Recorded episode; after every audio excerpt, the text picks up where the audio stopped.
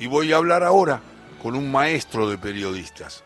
Es un hombre que mm, nos acompañamos mucho eh, con las notas, con las maneras de, expresar. Yo le pido muchas veces que cuente esas historias como pocas personas lo pueden hacer del boxeo y del fútbol, que es Ernesto Cherkis Vialo.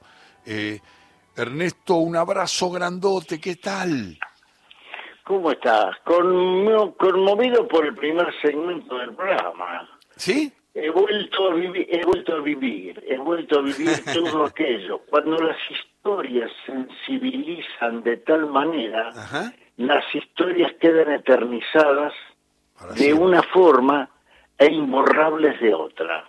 No hay geriátrico que aguante en- frente a cualquier este, sintomatología de, de- de demencia senil, de, de, de- de Alzheimer, y que no, esto queda al margen, queda salvado. Esto no se puede borrar. Es Ernesto Cherkis Vialo que está en todo con afecto, lo llamé, lo llaman de todos lados a Cherkis, pero siempre tiene una amabilidad profunda, siempre tiene una predisposición conmigo que le agradezco mucho. Sé que es general, pero él hace una, una distinción conmigo que yo siempre le agradezco porque va a aparecer un libro que para mí es conmovedor para muchísima gente. No todo el mundo sabe que Aguilar va a presentar, con prólogo de Enrique Medina, un libro que tiene historias de 100 años de boxeo argentino en 12 combates legendarios. Diego Morilla, Ernesto Cherkis Vialo y Carlos Irusta. Por ejemplo, yo, yo le digo así y, después Cherkis me va a decir cuál es lo que aborda el mismo Cherkis Vialo. Pero por ejemplo, Firpo Dempsey, Justo Suárez, Julio Mocoroa. Me aparece, cuando digo Justo Suárez, Cherkis, me aparece ese cuento que tantas veces Claro. compartí con la gente, Torito, de Cortázar Claro, claro. que es una maravilla. Pero después está. Pascual Pérez, Josío Giray, está Gatica Prada, está Loche Fuji, está Bonavena Ali, Galíndez Cates, del que tengo, y creo que Cherkis lo sabe, un testimonio conmovedor de lectura hablando de la guapesa de Galíndez en aquella noche, no sé cómo definirla. Cherkis tiene ese talento puesto justo cuando Galíndez no, no, no, eh, eh, cuando Lecture cuenta que un hombre, un, un- un médico le dice, cuando, cuando Lecture le decías, párela, párenla, le, le gritaba a los periodistas argentinos, no puede seguir, le metió un cabezazo, no puede seguir, no ve nada. Y resulta que sube el médico y Tito me lo cuenta de una manera increíble. Me dice, sube el médico noble, los conocía a todos los tipos, estaba de guardia esa noche en Johannesburgo y le dice, Tito, la, la, la sangre de Galíndez, la, la herida de Galíndez es fea, pero no es peligrosa. Puede trabajar sobre, sobre, la, sobre parar la sangre y puede seguir. Y cuenta Lecture, esto lo sabe Cherkis, pero se lo cuento porque me lo contó Lecture, y, Cherkis lo sabe y mucha gente también, que primero eh, Lecture le decía a todos, párenlo, que no puede seguir, y después le dice, cuando habla con el, con el médico, le dice, vamos, vamos que tiene que pelear. ¿Cómo? Le dice Galíndez, me va a mandar a pelear.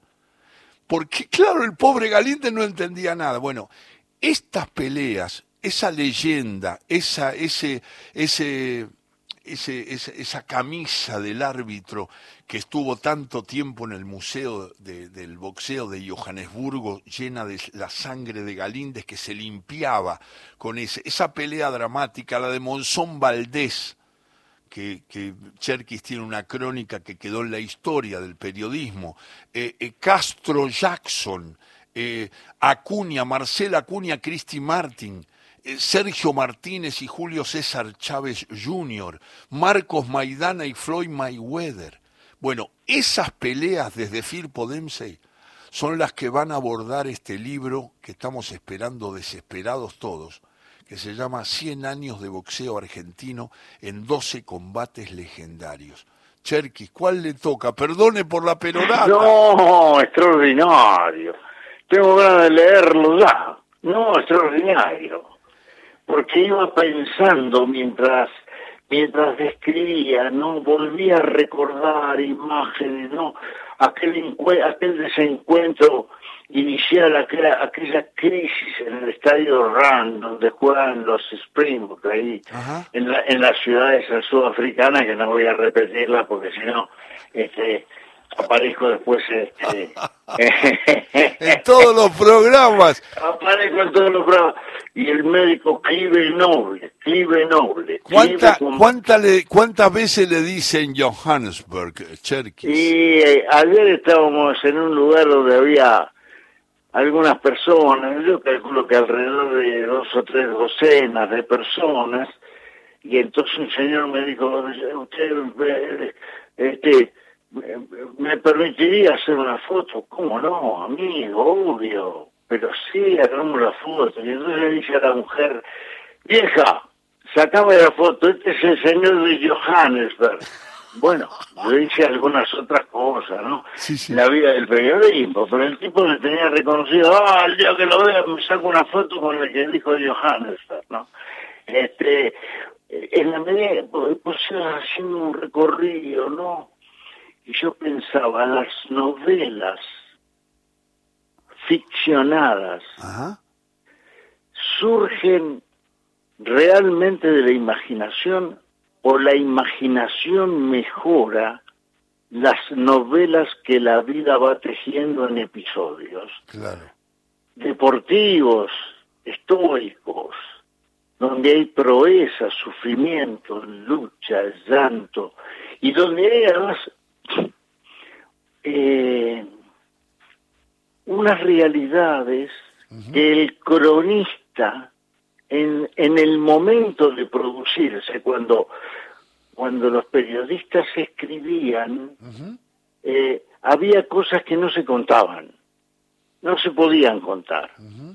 Bueno, no se contaban porque había un respeto por el eh, por la privacidad, por la intimidad, por la familiaridad, este, hoy se pueden contar, ¿no? ¿Y qué es lo que tiene este libro?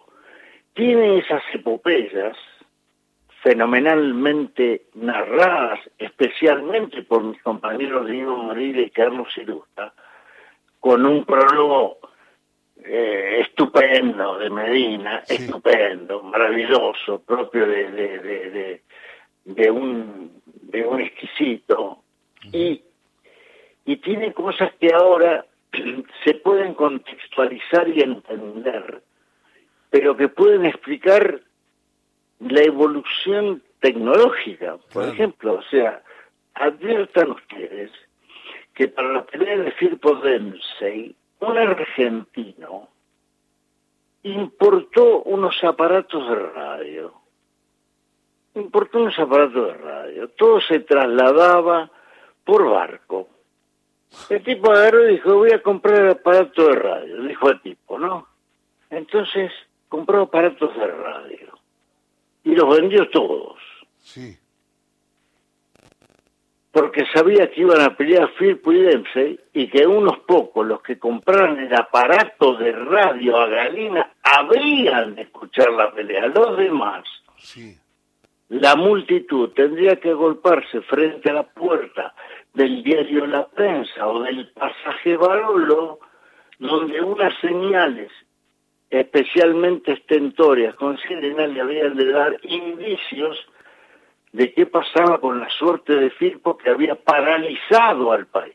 Firpo no es solo el protagonista de una epopélica pelea, no es solo el símbolo inicial de un deporte que apasionó a los argentinos, el segundo en popularidad después del fútbol y antes del automovilismo, no solo fue eso, sino que a partir de la pelea de Firpo, el boxeo que era clandestino y estaba prohibido, era marginal, este, fue oficial, oficializado y reconocido.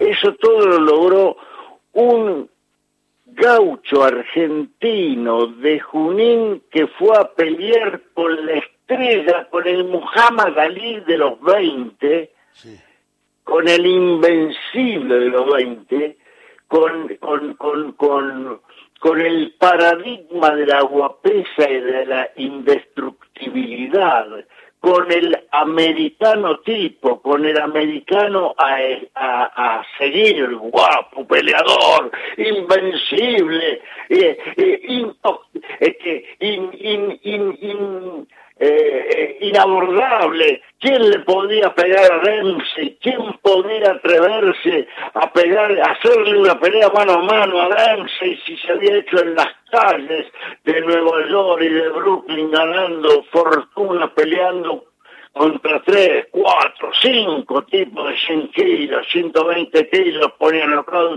y apareció un argentino, Firpo, un gaucho Ponían octavo a las vacas.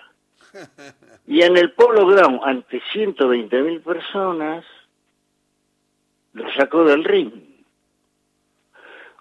Hoy sería imposible que Dempsey hubiera seguido la pelea, claro. porque fue ayudado a regresar al cuadrilátero para continuar la pelea y tal como suele ocurrir entre pesos pesados, no gana el que pega más fuerte, sino gana el que aguanta más. Bueno, a partir de esa pelea se construyó la epopeya de Firpo, el comienzo del boxeo en la Argentina, el primer ídolo. Firpo era más ídolo que todos. Ahí, en, cuando digo todos, digo los jugadores de fútbol, digo todos.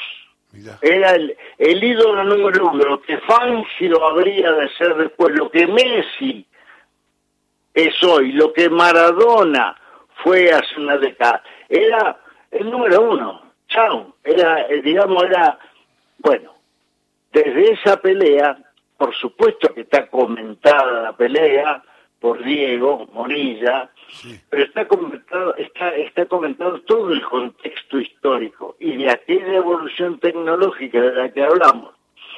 Llegamos hasta eh, la esquina con los drones hoy que te ponen este, la cámara en la bolsa de hielo que va este, en la zona testicular, pero que pasó por los medios de papel, la música, el cine, la literatura, el deporte, la política, la sociedad, el Luna Park. Es decir, ahí tenés todo el cierre completo de una parábola que viene de un siglo donde parecería de que solo se boxeó. Y en realidad, se boxeó, pero además de eso, hubo una evolución y cambios culturales que el boxeo refleja como ninguna otra actividad humanística cruenta, marginal y por lo tanto humana. Gatica Prada no es un clásico solo del boxeo, es el Luna Par dividido entre gorilas y peronistas. Sí, claro. ¿Me entendés? Y Bonavena Ali es la reivindicación de aquel Firpo de hace un siglo atrás que se inventó una pelea contra el mejor y el mejor se vio sorprendido porque así como Dempsey conocía someramente a ese gaucho argentino, Ali dijo, tráigame, tráigame a alguien para prepararme porque volvía después de la quita de la licencia por negarse a ir a la guerra en Vietnam. Sí. Entonces peleó con Jerry Curry, que era un... Claro, Jerry Curry era un, un este, una mole, una mole, un tipo que recibía todo, aguantaba todo, se la bancaba todo, que lo ponía bien para hacer rounds. Sí. Y Bonavena le dijo, bueno, corro poco riesgo, hasta que se cruzó sintió la mano y dijo, acá hay que apurar y voy a tratar de meter knockout porque yo pedí un rival para mantener el Estado y llegar a pelear con Fraser por el campeonato del mundo y me trajeron a este argentino de mierda, este zurdo que me metió en mi izquierda y, tengo el oído a la miseria, no escucho nada. Casi lo saca, claro. Claro, casi lo saca.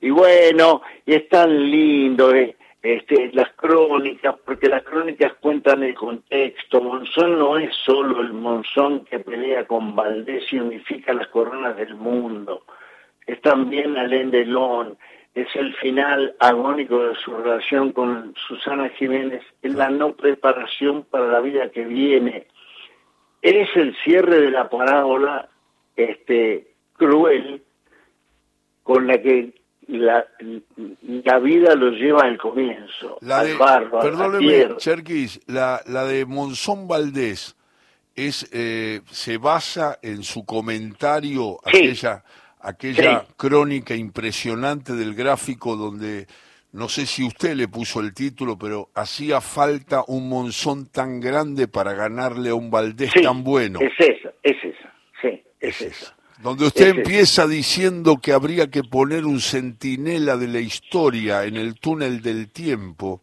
Ah, qué grande. Para que recuerde, eh, nos haga eh, recordar eh, cuando nos olvidemos de la grandeza de esa pelea, de la emotividad, de la incertidumbre que generó esa pelea, porque parecía que Monzón le alcanzó justito para ganarle a un Valdés que lo puso en aprietos no solamente por sus cualidades, eso lo escuché de su comentario, Ernesto, sino porque Monzón tenía un comienzo de deterioro físico y anímico. Sí, y porque además la novocaína que le permitiría pegar sin, sin dolor este, tenía una duración perentoria. O sea, sabía que las manos se le iban a caer si no apuraba. Y, y para llegar a este Monzón Valdés, ¿no? Sí. Este, hitos que, que no los puede reflejar el, el, el informador instantáneo y cibernético al que podamos apelar, sino que son historias humanas, ¿no? Claro. Ahí Carlos Cirusta aborda con una maestría fenomenal la emblemática pelea de Justo Suárez con Mocoroa. Con Mocoroa, uh. Claro, Mocoroa era un boxeador científico de La Plata, gran hincha de gimnasia de Grima, se inició como, pues, como boxeador, y Justo Suárez es tal como lo es tal como lo recuerda Cortázar, ¿no? El tipo que va al ataque, el patrón que le dice, vamos, ataca viejo, y vamos para adelante. Aperca, aperca. Aperca, aperca. Y el patrón siempre pide, y... Y, y, la tos, y la tos. Claro. Bueno, esa pelea que se hizo en el estadio de River Plate cuando River Plate tenía el estadio en la avenida Alvear y Produjo una recaudación que le permitió a la sociedad Pache Lecture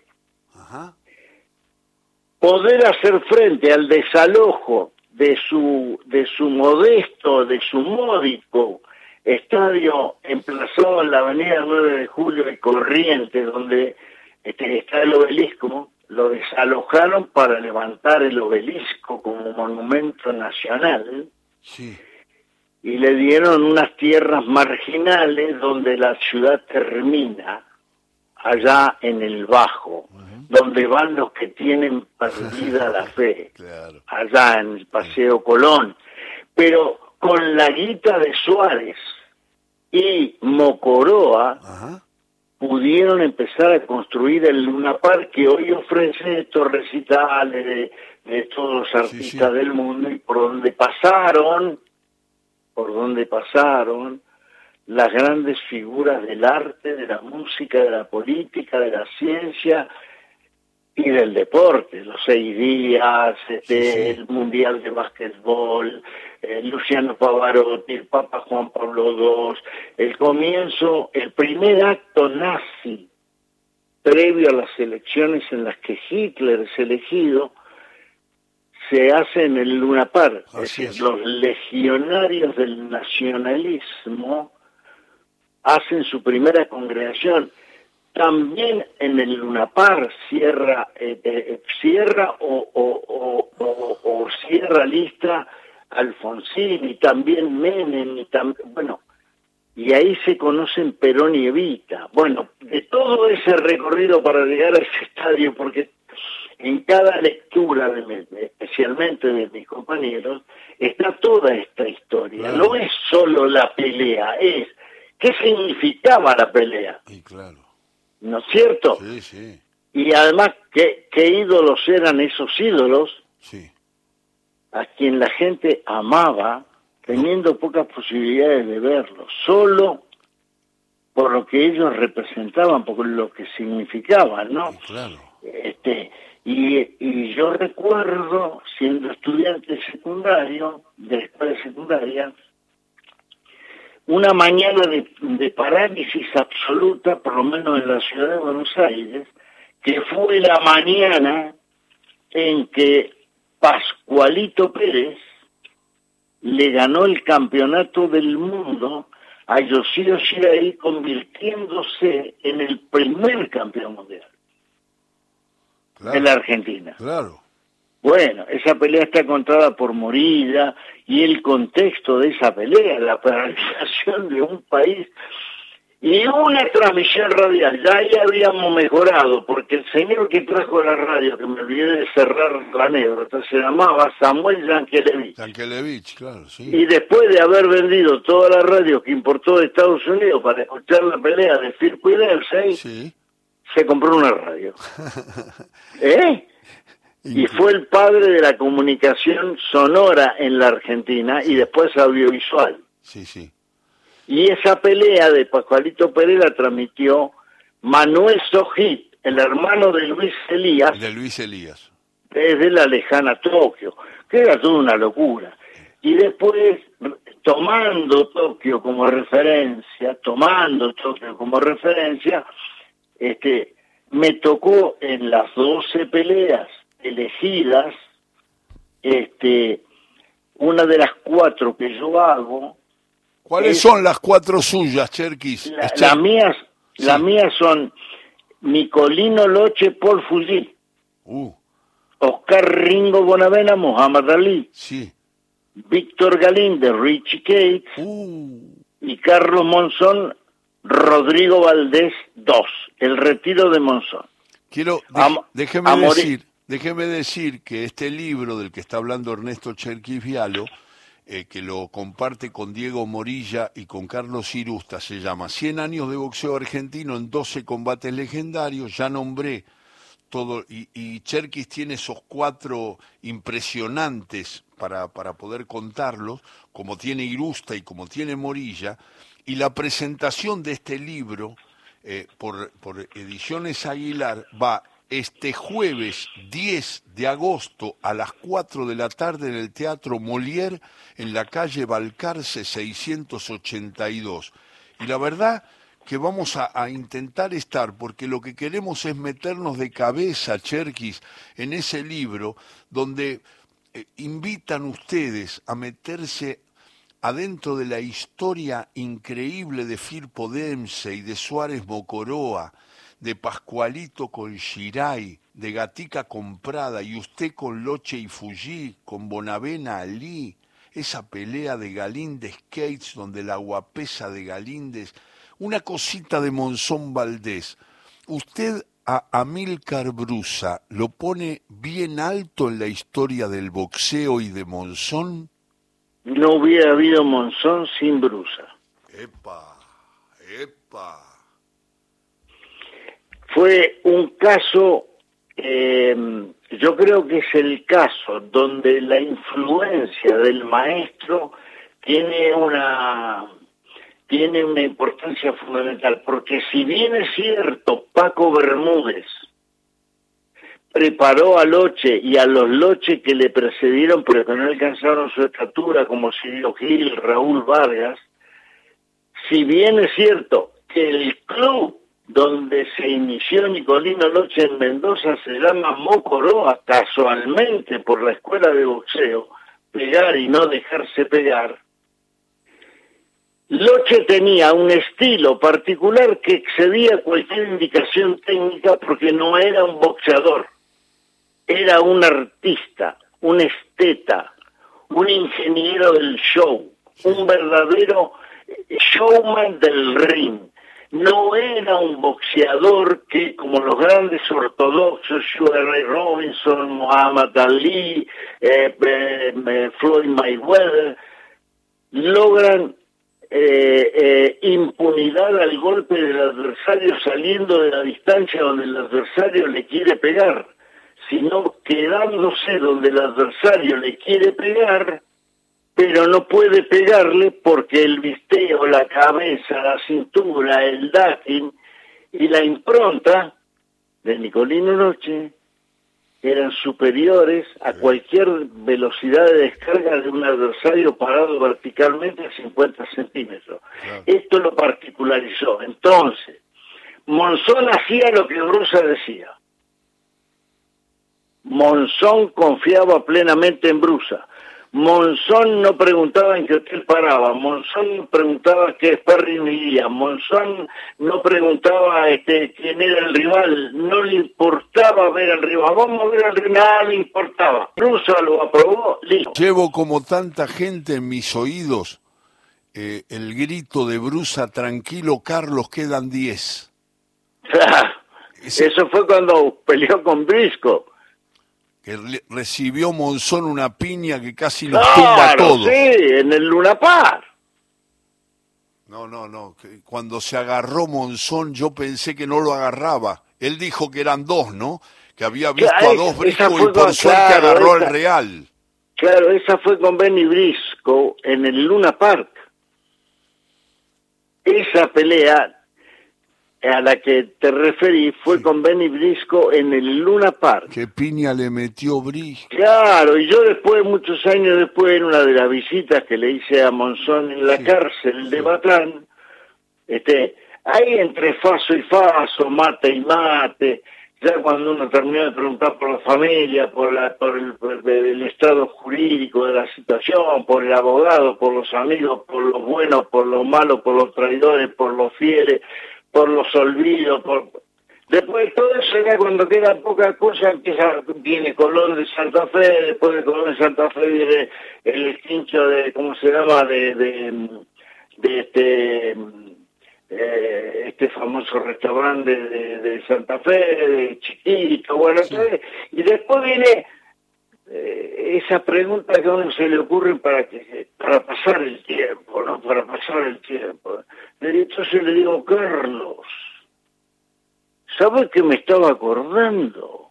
Me estaba acordando del día que te dio la nieve Brisco en el Luna Park. Paralizaste los corazones de todos. Y entonces Monzón confiesa algo que nunca había dicho. Nunca había dicho. ¿Sabes qué pasó? ¿Qué pasó? Recibí la piña, miré el reloj, tenía dos negros adelante y menos mal que me agarré del verdadero. Cherky, gracias. Estamos todos pendientes de esa presentación el jueves de este libro que nos conmueve a todos, porque ustedes son maestros de ceremonia de 12 peleas que no olvidaremos nunca. Se me vinieron las noticias, fue placer puro, placer puro escucharlo y le mando un abrazo con el respeto de toda la vida. Muchísimas gracias, maestro. Muchísimas gracias, muy generoso y quiero rendirle un tributo anticipado a Diego Morida, a Carlos Irusta, que me permitieron el honor de poder acompañarlos para la construcción de esta novela de hechos reales, que son 12 enormes peleas de la historia del boxeo argentino. Un abrazo.